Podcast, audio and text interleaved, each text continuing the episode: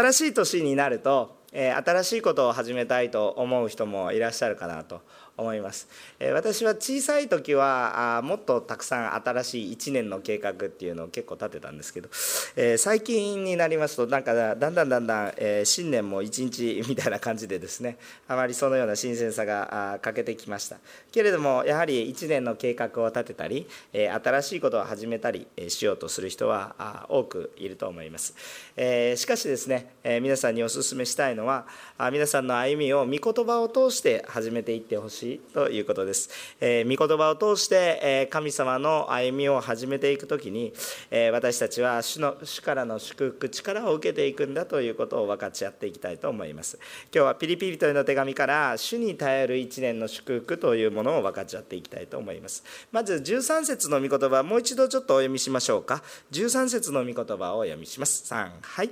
神は御心のままにあなた方のうちに働いて志を立てさせことを行わせてくださるのです。アメンえここに書かれてあるように私たちはあまあいろいろなことをしたいと考えるわけですけれども自分のしたいことを自分中心によく考えて、えああなったらよいなこうなったらよいなと考えることが多いように思います。えー、決して悪いことではないんですけれどもしかし私たちの主の祝福となる思いっていうのは残念ながら私たちのうちからたくさん湧いてくるというよりも主から与えられるものだということを覚えていきたいと思うんですね。え私たちがああなったらいいこうなったらいいと考えることがあるけれども主の祝福となるものは主から来るよということを覚えてほしいんですね。私たちが主を求め主を頼る時は私たちにはすべきことが見えてくるんだということを今日分かち合っていきます。で今日御言葉に与えられているように先ほど読んだ御言葉もその通りなんですが私たちには志つまりビジョンというものが与えられていきます。で私もある集会に、えー参加させていただいた時にある、まあ、あのすごく立派な会社を経営されているクリスチャンの社長がいらっしゃいましてその方が少し証しをされていたんですね。で皆さんも同意されることが多いかなと思うんです。で私もあの専門家ではないんですけれども今は時代の変革期になってきているんだというお話をちょっとされていました。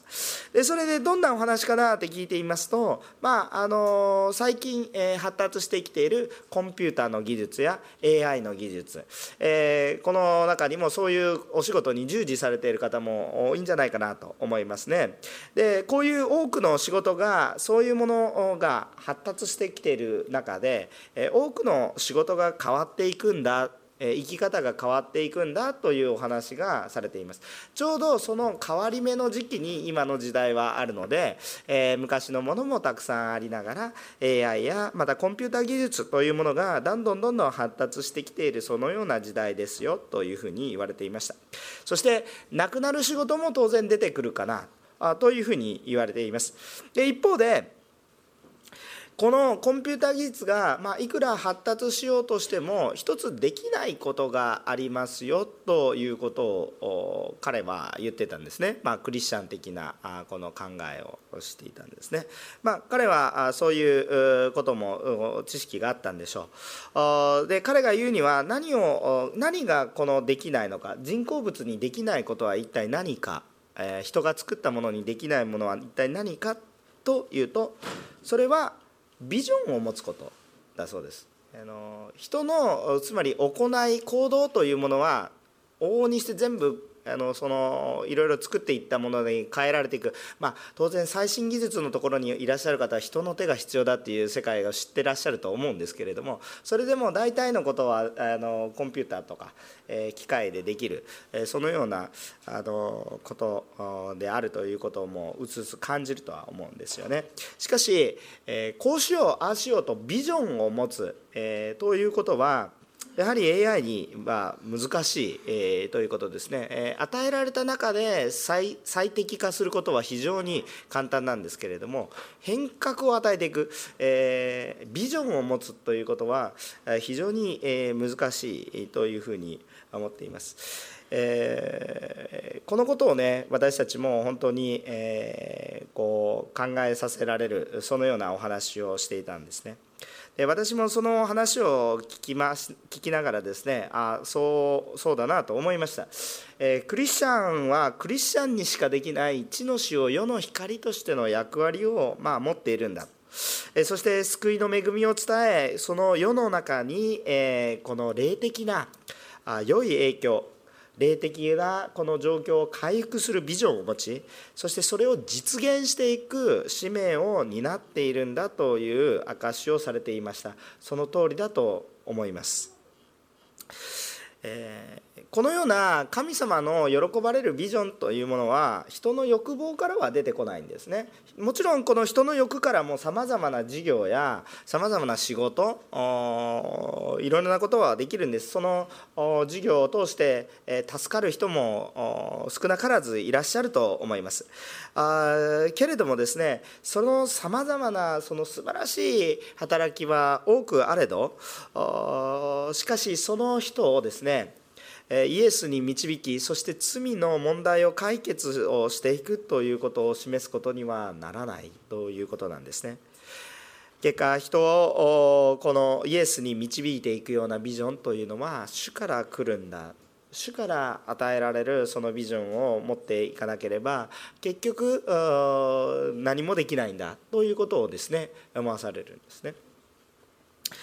あのまあ、先ほど AI とかいろいろな問題のことも話したんですけど皆さんこういう話をするとちょっと将来どうなるのかなって不安になる方もいらっしゃるかもしれませんけど大丈夫ですちゃんとねそこにあのそういう AI とかそういうところに私はもう御言葉をバンバン入れていったらいいなと思ってるんですけれども結局は主から来ないと良いものは生まれてこないんだということを思ってるわけなんですね。まああのー皆さんもこういう、まあ、私原稿がここに書いてありますのでスマートフォンここにあるんですけれどもスマートフォンとかね皆さんお持ちになってるかもしれません。今日も通訳で。これよく使ってほしいと思います。よく使うというのは欲望のままに使うんじゃなくてビジョンを用いて使っていただければ嬉しいんですね。あの今御言葉があのドラマバイブルというものがありましてですね韓国語でも日本で中国でもあるのかな？とにかくですねあの聖書をですねあの聞けるそのようなものをですねあの今あのたくさんなされています。あのあのかつて、えー、かつてといいますか先代の東京のお塗りのムン・ボンジュ牧師が今推進をしてやっているものですけれどもドラマバイブルというものがあります、えこれからまたあの礼拝の前とかにも聞いたらいいかなと思うんですけどただ単にバーって朗読してるわけじゃなくて本当に一流の声優を雇い俳優を雇い本当に、えドラマを見るような形であの聖書を読み上げていきますから退屈しないと思うんですね、えこの御言葉を読んでるうちにその声優とか俳優がですね御言葉を一生懸命読んでただ読むだけじゃなくて、えー、俳優さんってその中に書かれている内容を本当に自分のものにしようとして噛み砕くじゃないですか。ですからその内容を一生懸命考えながら読んでるうちに神様のことを考えるようになって、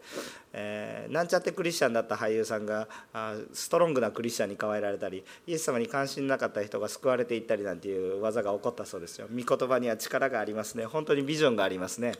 えー、本当にそのようなことが起こっています、えー、皆さんもぜひどうぞあの詳細についてはあのまた来週今週のまた日曜日とかに冊子に挟み挟もうかなと思っておりますけれども、えまたあのどうぞ簡単にピッてやれば無料で配布されていますので、えどうぞそれをお持ちになっていただければいいかなと思います。そのようなこのドラマバイブルのこのことをしようとした人は多くの罪を犯した人だったんですねかつて投資をしました法律を違反してたくさんのお金を儲けました。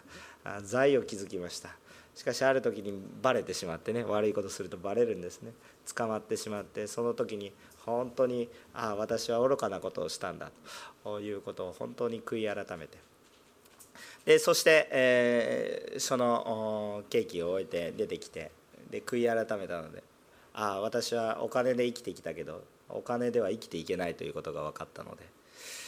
じゃあでも今与えられている富をどうしようということでその多くの富を用いてこのドラマバイブルを作る財団を立て上げたということですね、えー、御言葉が入った時に人の人生は変えられる。まるでザーカイのようですね、えー、本当に、えそのような人生になっていきます。主がビジョンを与えられます。どんな人も変えられます、えー、本当に、えー、主に頼るということを知る人の欲望から人を傷つけることしかできないかもしれませんが神から与えられているビジョンはどんなに失敗しようとも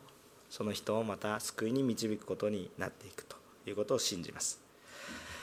逆に主に頼ると必ず主は御心を従ったビジョンを与えてくださるということを皆さんは信じますでしょうか？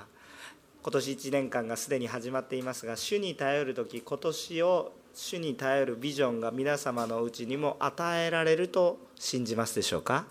アーメン。14節を読みしましょう。3はい。すべてのことをつぶやかず、はいえー、疑わずに行いなさい。アーメン。ありがとうございます。えー、時々神の御心は何かと考えることはないでしょうか？先ほどもビジョンが与えられる主の導きは一体何なのかと考えることもクリスチャンの中にも多いんですね。で皆さんも神の導きというものは何かと考えることも多いかもしれません。で私は神の御心主の導きというものを感じる方法はまあいくつかあるんですね。えー、もちろんまず御言葉に従っているかどうか聖書に反してないかどうか愛に基づいているかどうかということですよね、えー、そういうことをまず、えー、あると思います。えまたは自分一人だけではなく、え同じく祈る愛する兄弟姉妹にも同じビジョンが与えられている。同じようなことのために祈っている同じ兄弟姉妹にも同じビジョンが与えられていく。もしくは祈っているとこの状況が開けてきて不可能な状況にあるのにもかかわらず可能な状況に変えられている。まるで何か道が開けていくようなドアが開いていくような閉じていた門が開いていくようなそのようなことを経験することもあるでしょう。もしくは自分が導かれている霊的なリーダーシップ。時には親時には牧師伝道師宣教師信仰の先輩1対1の養育者さまざまな方がいらっしゃいますけど霊的なリーダーシップに理解が得られていくというようなこともまた神様の導きを感じていくそのようなことであります。しかしまあこれまでの語ったことは決して間違っていることではないんですけれども、はっきりと分かる神の御心っていうものがあるんですね。それはものすごく当たり前の話でそんなこと当たり前じゃないかと言われたら怒られることなんですが、えー、一つはっきりしていることは起こったことは主の御心の中にあるということです。起こったことは主の御心になる。実現していることは全て主のご計画の中にあるということですね。ですから私たちは与えられた状況に対していちいちつぶやいても始まらないんですね。いちいちつぶやく暇があるならばその与えられた状況の中で最善を尽くすことを考えればよいということでございます。どんな良い働きをしていてもつぶやいて疑って行っているならばその良い働きは台無しでございます。どんなに素晴らしい働きであるもいやいやしてるんだったらやらないでくださいという話ですね。その働きは輝きを持つどころか疑いと怪しみそういうものの中でその光の輝きを失ってしまいます。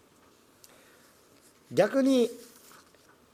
どんな小さな働きであっても主を信じ喜んで歩んでいるならばその小さな働きその規模にかかわらずその働きは輝くほどに影響力を放っていきます。15節から16節をちょっと読みたいと思います。15節から16節、えー、お読みしたいと思います。3はい、えー、それはあなた方が非難されるところのない純真なものとなりまた曲がった邪悪な世代の中にあって傷のない神の子供となり命の言葉をしっかり握って彼らの間で世の光として輝くためでそうすれば私は自分の努力したことが無駄ではなく苦労したことも無駄でなかったことにキリストの日に誇ることが。どうして私たちはじゃあ全て与えられた状況につぶやかず謙遜に行かなければいけないのかという理由について書かれてあったところなんですがそれは残念ながらこの世にあることは全てが良い動機で起こっているわけではない。世の中に起こることはむしろ悪い動機から起こっていることの方が多い。神が私たちに志をビジョンを与えてくださっていると私たちは学んだんですが世の多くは神からのビジョンを受けてやっているということよりもむしろ自分の考えにおいてその動機が始まっており罪の動機からもちろん良いことをしようと思っているんですけれどもどうしても拭い去ることのできない罪の動機からどうしても自分の欲望を満たそうとする悪い動機から始まっていることです。で先ほど私はあの全て起こったことは神の許しの中にあるということを言いました起こったことは神の御心ですよじゃあどうして悪い動機で起こることも神の御心なのかと疑問に思う方も多いかと思います。しかしここで覚えてほしいことは何かというとそのような悪い動機から起こったことの中においても悪い動機から始まったことですらその中に主は飛び込んでくださってそれを変えようとしてくださっているということを私たちは知る必要があります。主が望んでおられることではないけれどもどうしても起こってしまう悪い動機から起こる世のさまざまな問題。これに対して主は光を照らし変革を与えようとされます。変えようとされているんです。ですから主が共におられ主が働いておられるということを知るんです。主が私たちを悪い動機からあるから滅ぼしてしまおうとすればさっさと滅びてしまうものですが主は私たちを愛するがゆえにそれを忍耐し待たれます。しかしそれを黙って待っているだけではなくちゃんと私たちを指し示し主の見舞いに集うことができるように希望を与えて働かれているということです。だから悪い状況の中にあったからといってそれをいちいちつぶやく必要はありません。主はその悪い状況を百問ご承知でその中に飛び込んできてくださるからです。主が物事を変えられる時に用いられる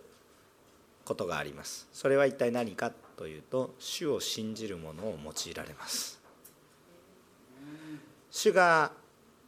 働く時にお一人で勝手にイエス様が来られて勝手にワンマンションをするのではなく主は私たちのことを体だと言ってくれるんですね。主はビジョンを与えます。私たちの頭なる方はイエス・キリストです。ビジョンを与えます。でも動くのは体である私たちです。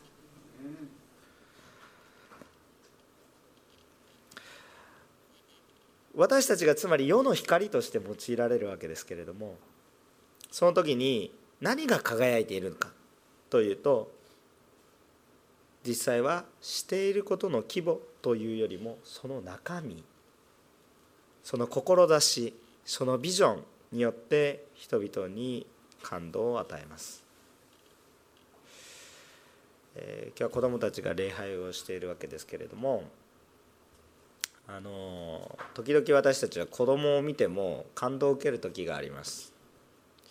えー、先日あのクリスマスがありました。でまあ私たちの教会はそんなにたくさんロボ伝道をしているわけではないんですけれども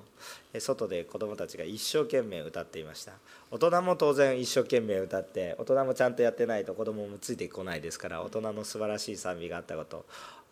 思うんですけれども、えー、残念ながらですね子どものパワーには負けるんですね。あの、まあ、これはもう仕方がないですね。あのこう子どもの賜物というものがありますからまあそれは大人がいくら練習しても無駄でそんなことはないんですけどもそれはそれで感動なんですけど子どものパワーっていうものがあるんですよね。大人が一生懸命練習したから子どもがついてきたと思います。それが賜物のの別の賜物だと思います。それはそういうことなんですけど子どもが一生懸命ねもう間違ってもいいからわーって賛美をしてると技術は大人の方が高いんですよ。でも子どものこの一生懸命賛美してる姿を見て足を止める人がいかに多いことか。大人がチラシ配布をしても「まあいらない」って言うんですけど子供が知られしたら「ああよく頑張ってるね」って言って受け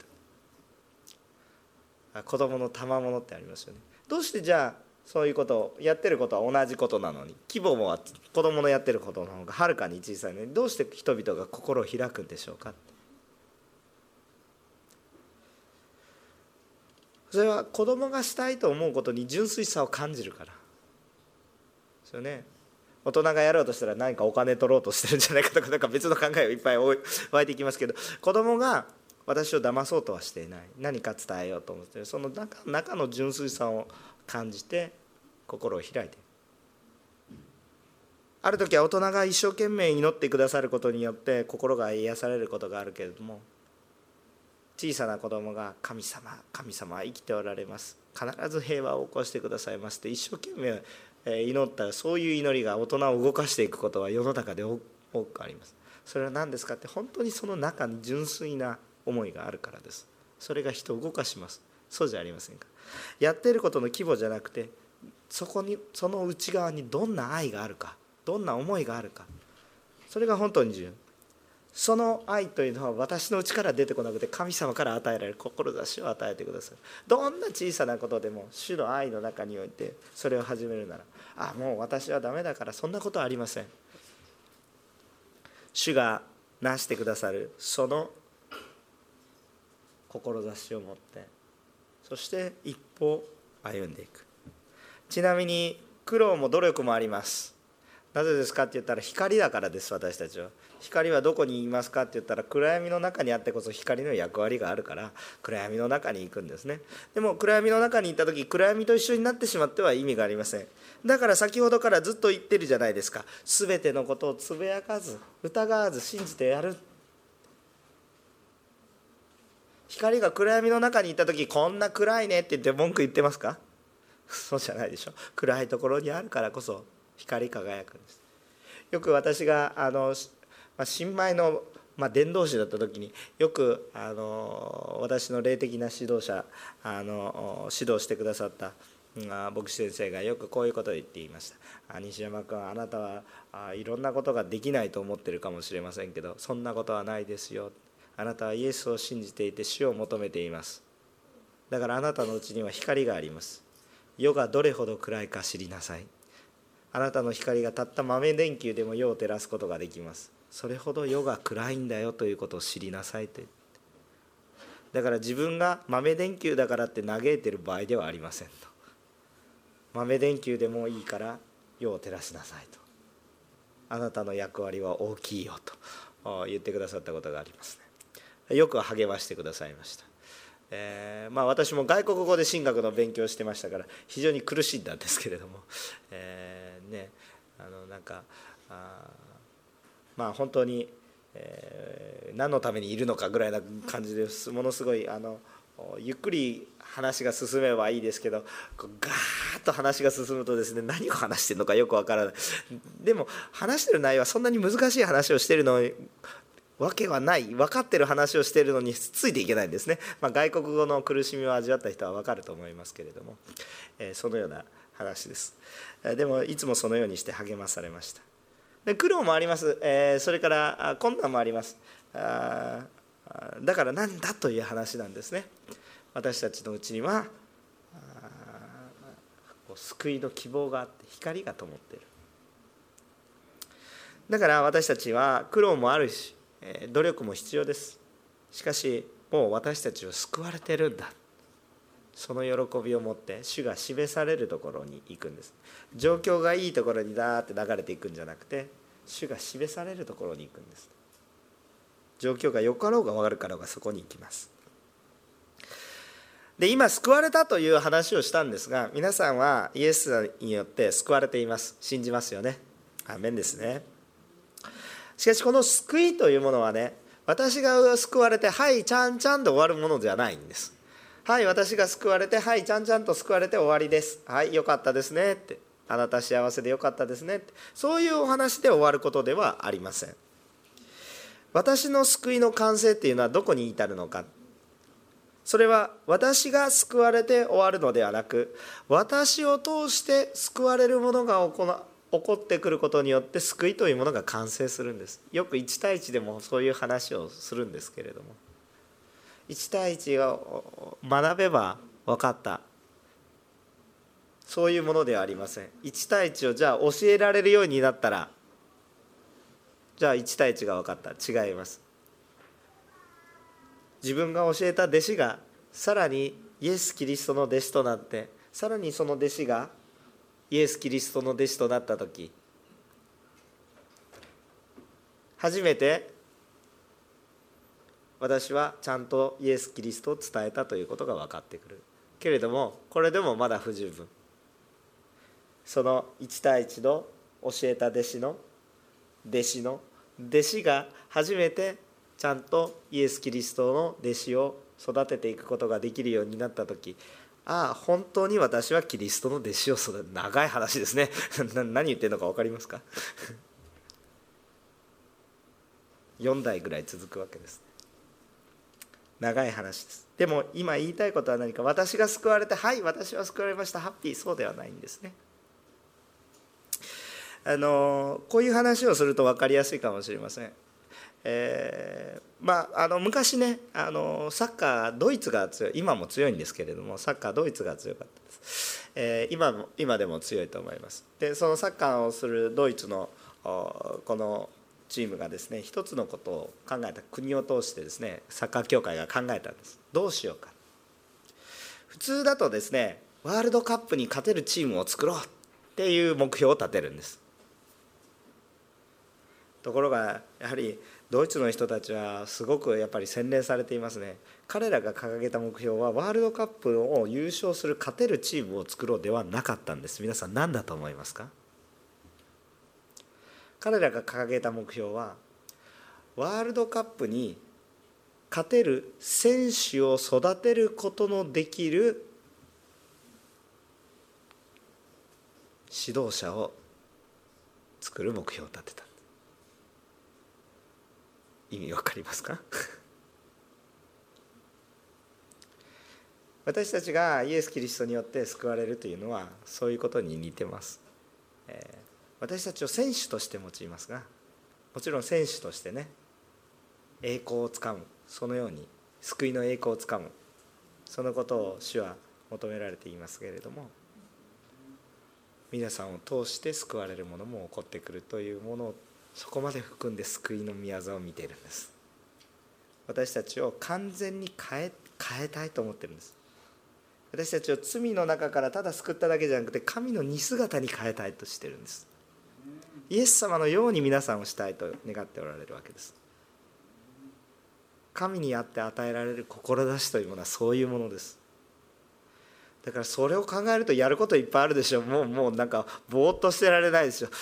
こんなにイエス様信じてない人があるんだから私は使命のど真ん中で皆さんどれぐらい重要な希望の人なのかどれぐらい輝きの世界の中で輝きを持ってる人なのか見えますか？今年の1年間苦労もあるでしょう。努力も必要です。でも皆さんのうちに希望が輝いていることが見えますでしょうか？それに従って歩んでいくんですね。私たちを通して救いの告白がなされていきそして私たちを通してもイエスによって救われる方々が起こっていく今年1年であることを信じます。主にある志が与えられるからです。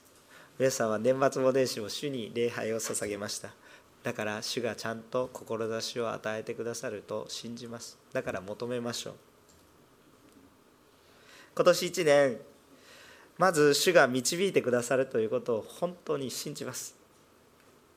御言葉を信じる信仰から始め